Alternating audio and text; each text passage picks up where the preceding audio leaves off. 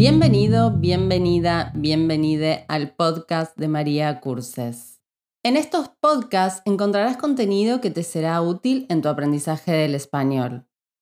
Hablaré sobre cine, viajes, literatura y por supuesto sobre gramática y temas vinculados a la variedad lingüística.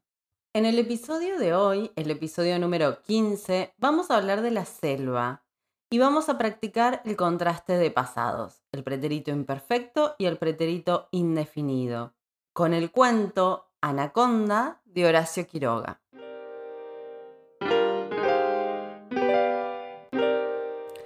Muy bien, entonces vamos a hablar de la selva, del vocabulario sobre la selva y voy a leer un pequeño fragmento de Anaconda, que es un cuento de Horacio Quiroga. ¿Quién es Horacio Quiroga? Horacio Quiroga es un escritor uruguayo, nació en Salto en 1878 y falleció, murió en Argentina en el año 1937. Él, en sus últimos años de vida, vivía en una región de la Argentina que está muy más cercana, digamos, a la selva. Escribió cuentos, teatro y poesía. Es uno de los escritores más reconocidos de la literatura latinoamericana. Su prosa está relacionada con el naturalismo y el modernismo. Sus cuentos dan una imagen terrible de la naturaleza, terrible y temible. Se la presenta casi siempre como enemiga del ser humano. El terror está presente en toda su obra. Significa anaconda? Para aquellos que no lo sepan, es una serpiente constrictora de la familia de las boas. Es típica de Sudamérica. Tiene un gran tamaño, de hecho es una de las más grandes dentro de las serpientes e incluso puede atacar a un ser humano. Ahora bien, las anacondas o las serpientes no atacan a no ser que se sientan amenazadas. Es decir, que ellas pueden, podrían atacar a un ser humano, pero esto lo harían en defensa propia. Un dato interesante, porque muchas veces usamos serpiente y víbora como sinónimos, incluso los nativos, los que hablamos español como lengua materna. Pero en realidad estas dos palabras son diferentes. Las serpientes forman parte de las familias de los reptiles y las víboras están dentro de la familia de las serpientes. Las víboras sí pueden ser venenosas. A continuación voy a leer un fragmento de Anaconda, el principio de este cuento. Eran las 10 de la noche y hacía un calor sofocante. El tiempo cargado pesaba sobre la selva, sin un soplo de viento. El cielo de carbón se entreabría de vez en cuando en sordos relámpagos de un extremo a otro del horizonte.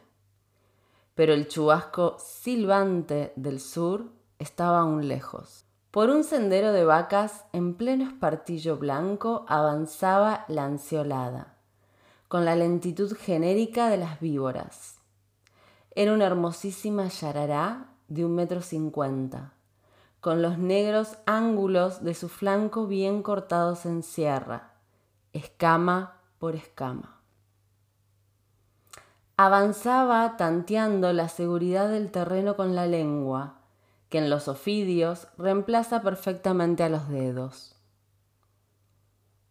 Iba de casa. Al llegar a un cruce de senderos se detuvo se arrolló prolijamente sobre sí misma, removiéndose aún un momento, acomodándose y después de bajar la cabeza al nivel de sus anillos, asentó la mandíbula inferior y esperó inmóvil. Minuto tras minuto esperó cinco horas. Al cabo de este tiempo continuaba en igual inmovilidad. Mala noche.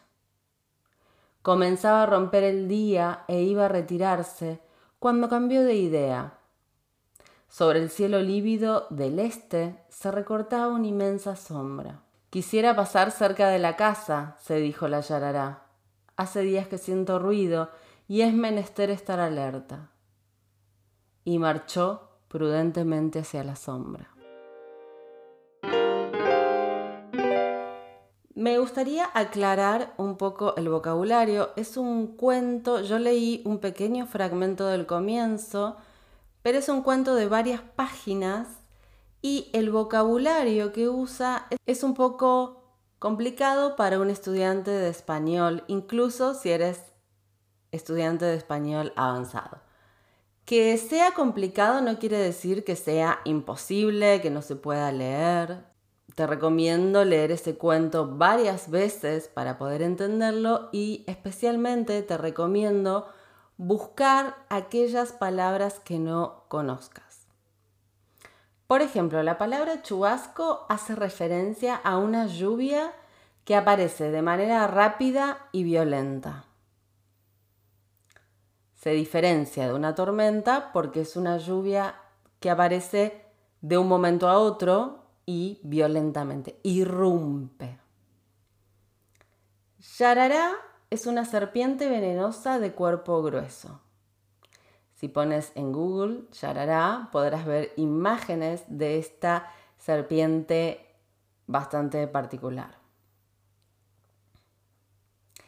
Escama hace referencia a la piel de los peces o de los reptiles. Los peces y los reptiles no tienen piel, sino que tienen escamas. Un ofidio es un reptil escamoso sin extremidades. Tiene el cuerpo muy alargado y estrecho y generalmente tiene la cabeza aplastada, la boca grande y la piel escamosa.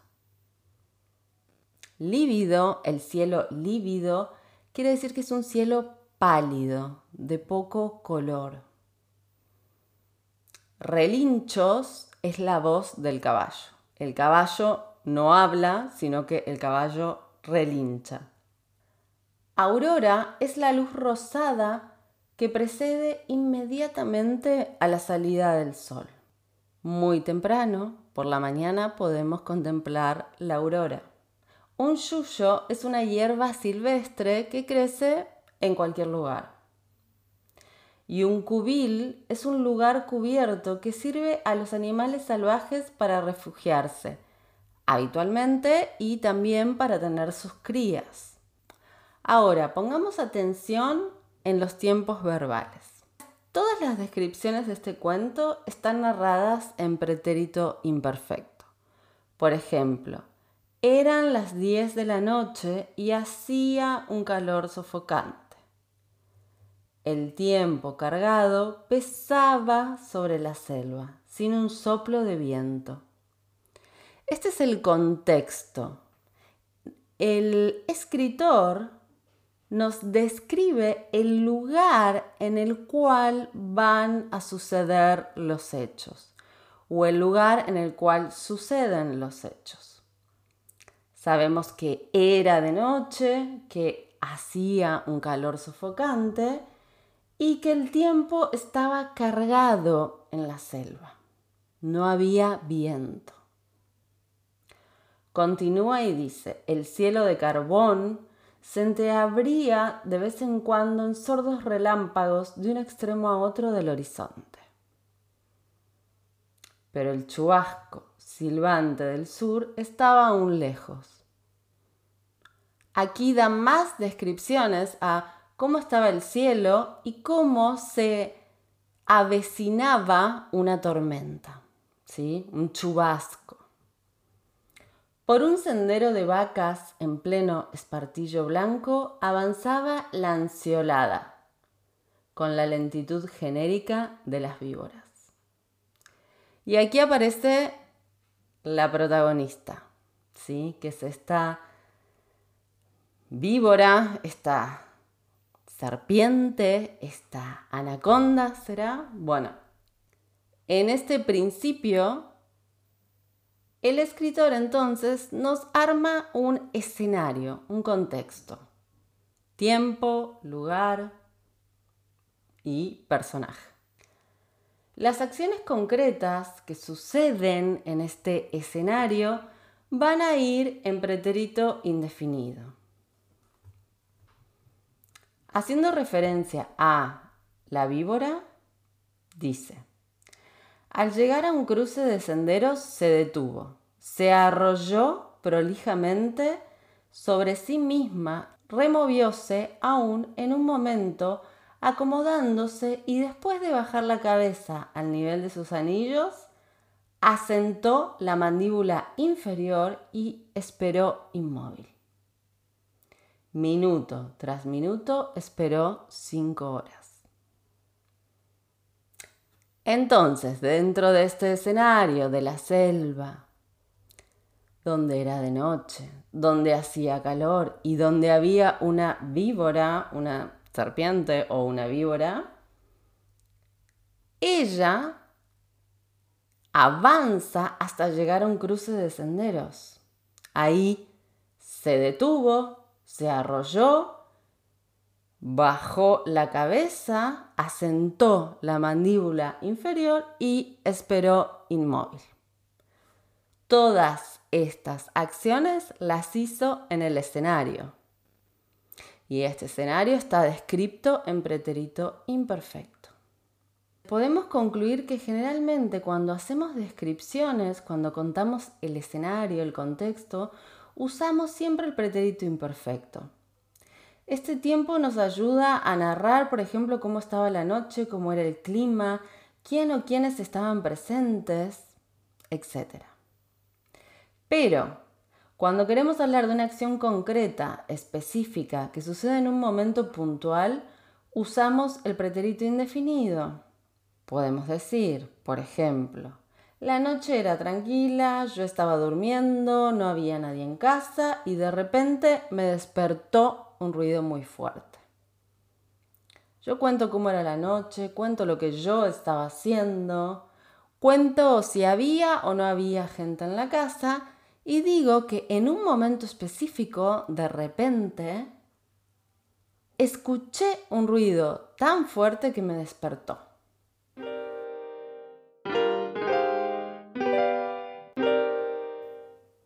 Bien, quiero aclararte que no es fácil contar una historia usando los pasados de manera alternada.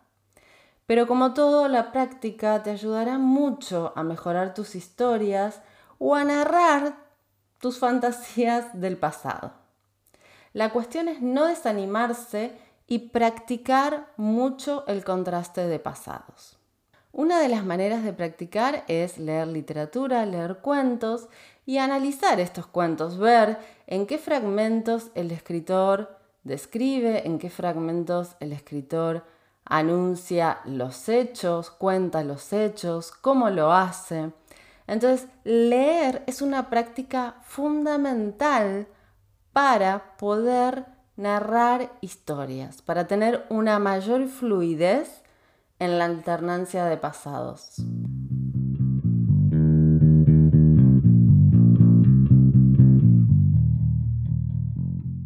Hasta aquí el episodio de hoy. Espero que te haya gustado, que hayas aprendido y que hayas practicado un poco tu vocabulario. Si este podcast te gustó, te pido por favor que lo compartas con tus amigos, amigas, con tus conocidos, con otros estudiantes. Y cualquier duda, comentario o sugerencia que quieras hacernos, puedes escribirnos a contact.maria.curses. También tienes más información sobre nuestros cursos de español y cultura en nuestro sitio web maria.curses y síguenos en las redes sociales. Hasta la próxima.